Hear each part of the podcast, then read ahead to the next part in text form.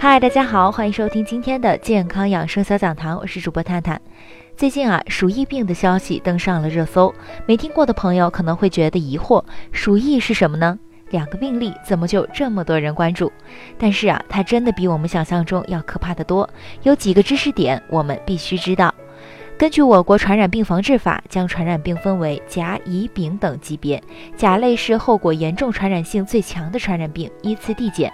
而鼠疫和霍乱正正并排在甲级类别里，我们熟悉的艾滋病、出血热、狂犬病、疟疾属于乙类，还在它们之下。鼠疫其病急、病程短、死亡率高、传染性强、传播迅速，特别是败血性鼠疫和肺鼠疫，如果不加治疗，病死率为百分之三十至百分之百。鼠疫是由鼠疫叶尔森菌引起的自然疫源性疾病，通常在啮齿动物之间流行，偶尔能引起人间流行。北京不属于鼠疫自然疫源地，但依然存在鼠疫输入和传播的风险。那么，传染源、传染途径是怎么样的呢？一、传染源为感染动物和肺鼠疫患者。宿主动物常见有啮齿类动物和野生食肉动物，如灰旱懒、红旱懒、喜马拉雅旱懒和长尾黄鼠等。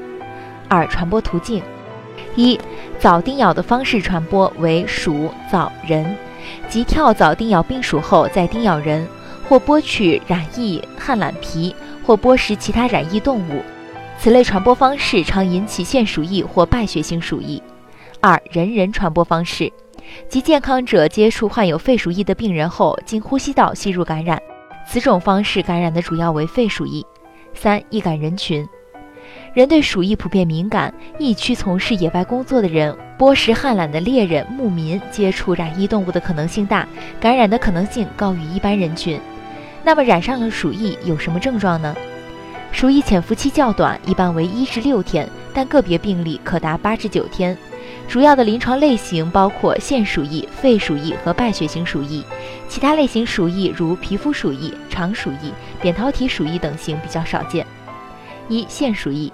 临床表现主要是高热、畏寒、伴恶心、呕吐、头痛及四肢痛、颜面潮红、结膜充血、皮肤黏膜出血点等，多表现为腹股沟淋巴结、腋下淋巴结和颈部淋巴结肿大，且发展迅速，多为单侧。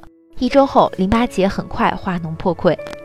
二、肺鼠疫的临床表现主要是其病急、畏寒、高热、头痛、胸痛、呼吸急促、嘴唇发紫、咳嗽、咳粘液或血性泡沫痰，常因心力衰竭、出血休克而死亡。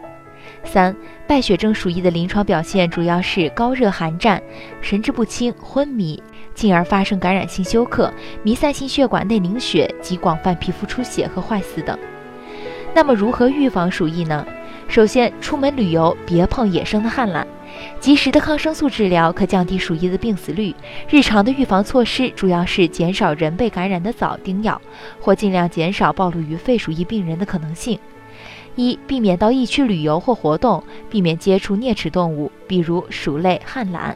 二、避免与患有鼠疫的病人密切接触。